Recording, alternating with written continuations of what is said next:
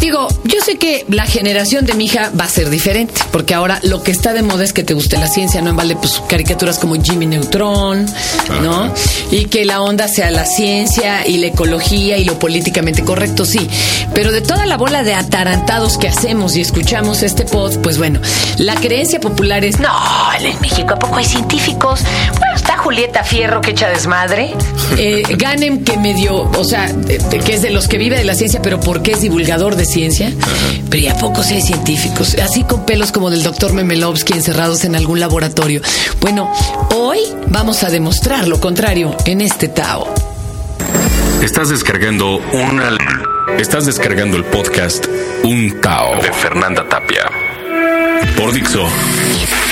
Por Dixo.com. ¿Y qué creen? Y que me traigo a este grandioso físico de la Universidad Nacional Autónoma de México, el doctor José Luis Mateos. Y bueno, que ha hecho una cantidad de descubrimientos y de estudios. José Luis, ¿cómo estás? Bienvenido. Eh, muchas gracias. Hasta me da pena tutearte, mano, con todo ese no. caudal de conocimientos aterrador que tienes. no, pues un placer estar aquí. con- Oye, a ver, porque ahora una cosa es dedicarse al físico, que eso sí, un chorro, ¿no? Ya está de moda esto del deporteísmo. Nunca y- hay que descuidarlo. sí. Ajá. Además es guapo, es un científico guapo, José Luis, déjenme decirles, guapísimo. Oye, pero ¿cuándo dijiste tú? Me voy a dedicar a la física, pero ¿en qué cabeza? Fíjate que fue eh, amor a primera vista, literalmente. No, no, no te lo puedo creer. Sí, cuando iba en secundaria, en tercero de secundaria, el primer día de clases de física, eh, ¿Llegaste y qué pasó? llegué y entonces empezó el maestro a decir, eh, pues la primera clase y puso una fórmula ahí medio extraña el pizarrón. Ajá. Y, y cuando, cuando yo vi esa fórmula, que no tenía nada que ver con, con el álgebra, porque siempre ponían A, B, C, X, Y, Z. Claro, ¿no? sí, Siempre son las primeras, esto, pues, sí. las primeras o las últimas letras del alfabeto, pero aquí eran B y D y T. Dije, ¿por qué usas esas- esas-. Dice, D, D es distancia, T es el tiempo y B es la velocidad. Y entonces dice, bueno, pues ustedes van a 60 kilómetros por hora. Quiere decir que recorren 60 kilómetros en una hora. Y entonces yo me quedé pensando y dije, bueno, entonces si voy de aquí a, por ejemplo, a Valle Bravo, coche, y hago dos horas, quiere decir que Valle Bravo mejor está a 120 o 140 kilómetros. Dije, wow. Bueno, para ti, para mi chofer, a quien le agradezco haberme eh, metido en tres choques en ocho días, yo creo que Valle de Bravo está en 15 minutos. ¿Verdad? Con todo y curvas. Y entonces dije, wow, tú puedes medir distancias con un reloj y el velocímetro. Entonces dije, bueno, esta matemática que yo aprendí, que no sabía para qué servía, resulta que sirve para entender cómo funciona el universo. Y eso me impactó tanto que dije, saliendo de ese primer día, dije, yo voy a ser físico. No, así ya. de- Sí. Todos los demás decimos, "Mm, esta me la van a batear. ¿No? El entonces- pensamiento es al revés de nuestra Sí, entonces lógica. fue así como amor a primera vista y a partir de ahí me empecé a fascinar por, por entender y la física tiene que ver con todo, tiene que ver con eh, la astronomía, tiene que Pero ver de veras has llegado a entender el universo. Bueno, pues hasta donde lo entendemos ahorita y todavía nos falta mucho porque la ciencia es muy joven. El problema es que además sacan teorías nuevas cada Claro. 15 días y que ya no es la de las cuerdas y que ahora es la de tal. ¿En qué vamos? Va evolucionando muy rápido y estamos apenas haciendo nuestros pininos, pero en particular la física creo que le ha, ido bien. Se dice que el siglo XX fue el siglo de la física. Por ejemplo, muchos, muchas de las, casi todas las aplicaciones que tenemos vienen de ahí, ¿no? Por ejemplo, lo- el radio es una, son unas ondas, igual que la luz. Y y toda la tecnología que tenemos, incluso no tecnología sofisticada, que desde luego también está la física ahí, como el láser o el iPod o, O ahora el en las computadoras, sí, exacto. Por ejemplo, el, el Internet, el www lo inventaron los físicos. ¿Por qué? Lo inventaron hace 20 años un, eh, físico que se llama Tim Berners-Lee. Y lo que quería era conectar eh, eh, físicos que hacían experimentos de partículas con aceleradores enormes involucran eh, miles de físicos. Entonces, para coordinar a todos estos físicos, se le ocurrió a este team hacer eh, el, www, el hipertexto, el primer navegador, todo lo que ahora usamos todos los días. ahora es multimillonario, el malvado, ¿no? No, fíjate que él es físico y él, el, el internet es gratis y es muy importante. Bueno, el www es gratis porque Tim Berners eh, insistió en que fuera gratis, hizo un consorcio para evitar que las compañías empezaran a cobrar. Y él ni es famoso ni es rico. Y él es, él es, ha hecho lo de los descubrimientos más importantes, posiblemente después del fuego, la agricultura. Ah, ¿cómo crees? ¿Cómo cuál? ¿Cómo cuál? El W, para Ya mí triple W ya. es, es, eh, pues a lo mejor está el fuego, la agricultura, la, el, lengua- el, bueno, el lenguaje, el lenguaje antes y luego la escritura. A lo mejor podrías hablar luego del teléfono y luego el triple W. Estoy hablando de, de comunicar gente, ¿no? Y como y podría ser multimillonario. Bueno, y muy famoso. Si él, si él hubiera querido ser multimillonario, no hubiera inventado el WWW. Porque de acuerdo con toda la teoría y con toda la gente, eso era algo im- impensable que no podía existir. Pues, ¿y, dónde está el negocio aquí? Tim lo que quería era comunicar gente.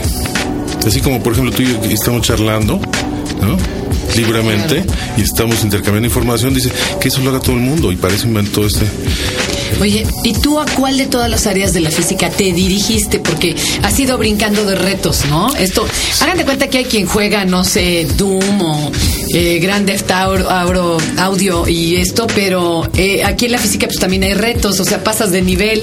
Claro, va uno, bueno, yo estudié física en México y, y luego estuve en Estados Unidos, en Boston, y ahí empecé a trabajar en una cosa que se llama teoría del caos. ¡Guau! Que explica pues Y todo. Que tiene que ver con una geometría muy nueva que se llama geometría fractal. ¿Y de veras es, el caos es el mayor grado de orden en el universo? ¿Será? Pues es más bien eh, lo opuesto al orden. Hay, eh, tienes caos por un lado y orden. De hecho, el caos viene de la mitología griega. Antes del cosmos, que quiere decir orden, había caos. Entonces el mundo era un caos. Y luego surge el cosmos, que es el universo más ordenado que tenemos. Caos también era la agencia mala, ¿te acuerdas del- de la gente? También la del Superagente 86, ¿no? Eran los malos. Oye, Eran los malos y control eran los ¿y buenos. cómo, cómo se ordena el caos? ¿Cuál fue el, el primer ping? Así como para nosotros los de a pie, los neófitos. Pues el caos tiene que ver con. eh, surge, por un lado, en la astronomía a finales del siglo XIX, pero en los 60 un, un meteorólogo y matemático y físico que se llama Edward Lorenz eh, inventó eh, un poco accidentalmente el caos. Resulta que él quería entender el clima, entonces hizo un modelito como de juguete, o sea, solo tres variables, muy sencillito. Y dijo, bueno, este modelito de juguete en la computadora lo puedo predecir. Y yo sé que no es realista, y ya luego lo voy complicando. Pero aún ese modelito muy, muy, muy, muy simple, eh, resulta que no podía predecir y se dio cuenta que si tú cambias un, un poquito una de las condiciones, al rato puede estar lloviendo o puede hacer mucho sol y el clima es un ejemplo típico de algo caótico.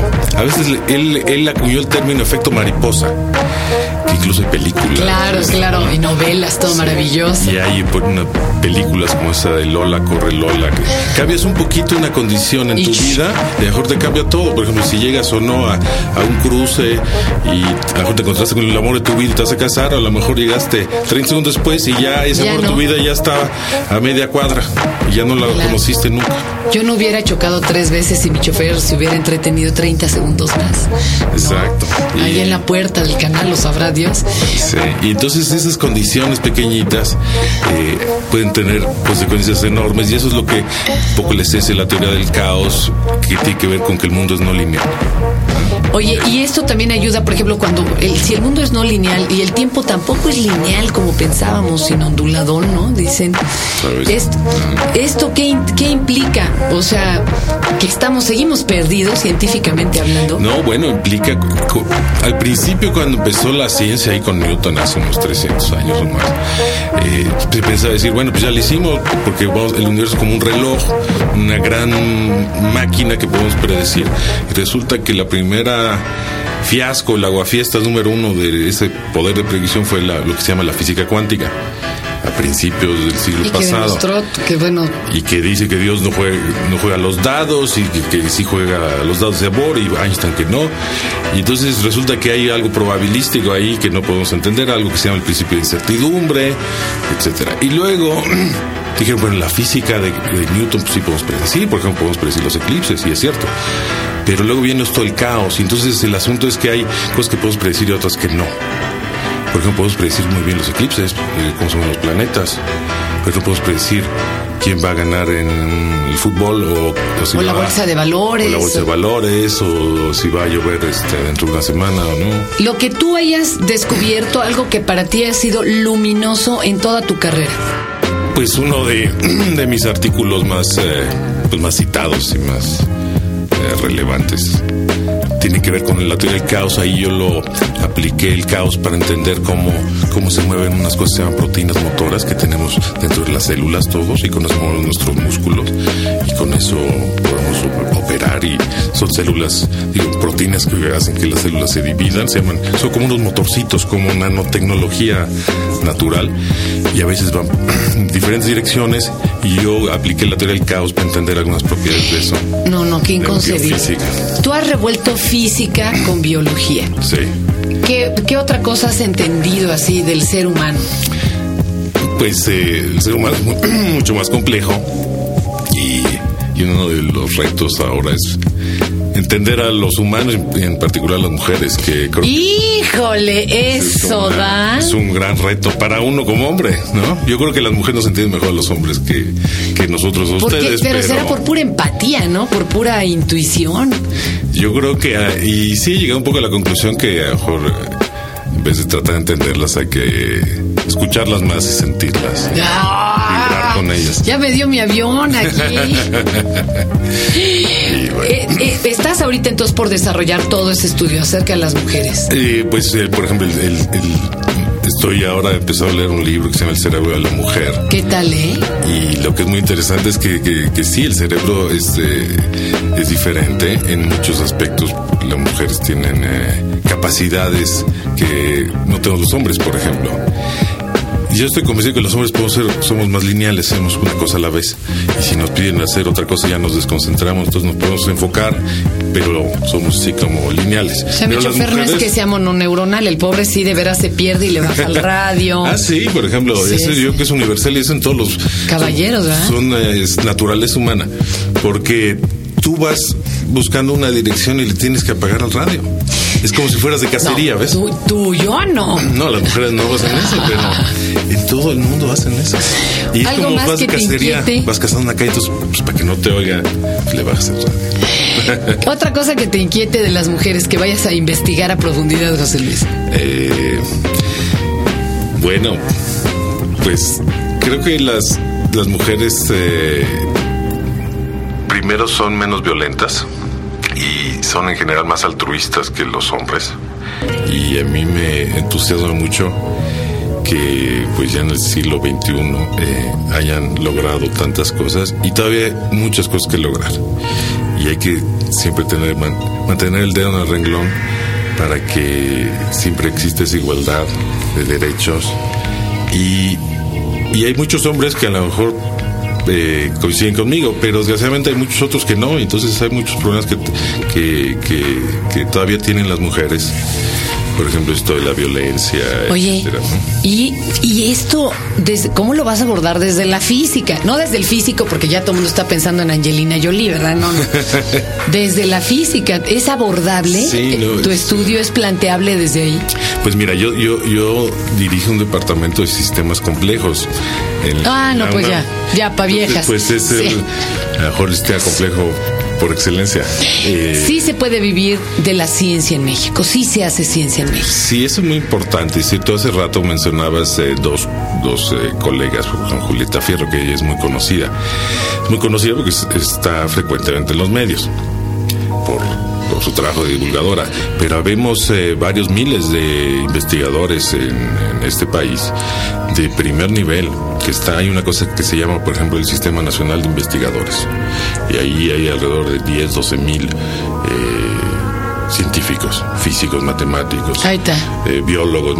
Y, y, al igual que yo, pues pueden vivir una vida muy excitante, ganar bien si son buenos en lo que hacen, ¿no? Y, eso es una, es una carrera apasionante. Y en México sí se puede hacer ciencia de primer nivel. Y tenemos colaboraciones con muchos países, eh, viajamos mucho y es, pues es un trabajo apasionante. Y hasta podrían entender a su mujer, digo, en última instancia, que lo está intentando. significa entender a su marido.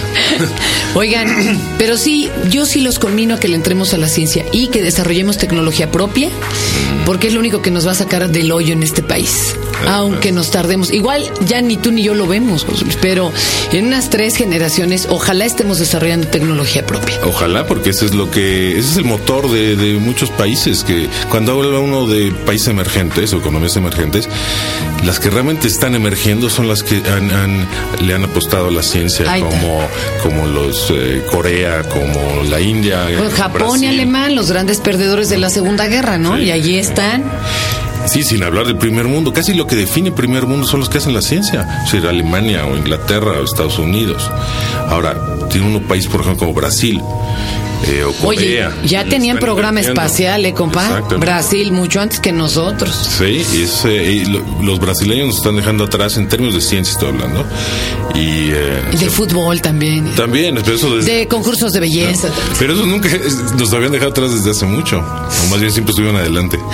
Oye, cuando tengas terminado ese estudio de las mujeres, nos vuelves a visitar, Claro. José Luis. Si alguien tiene alguna duda o quiere ser encausado a la ciencia o saber qué están haciendo en tu laboratorio, ¿a qué correo electrónico te pueden escribir o puede, se puede visitar alguna página? ¿Cómo te contactarían? Sí, bueno, pueden poner, eh, por ejemplo, en Google ponen José Luis Mateos y la primera página ahí está. Es la página Instituto de Física en la UNAM y mi correo electrónico es física. eh, bueno, el- el- la página del instituto es www.física.unam.mx. Ahí está. Pues muchísimas gracias, José Luis. Nos dejas bien picados. Un placer estar aquí.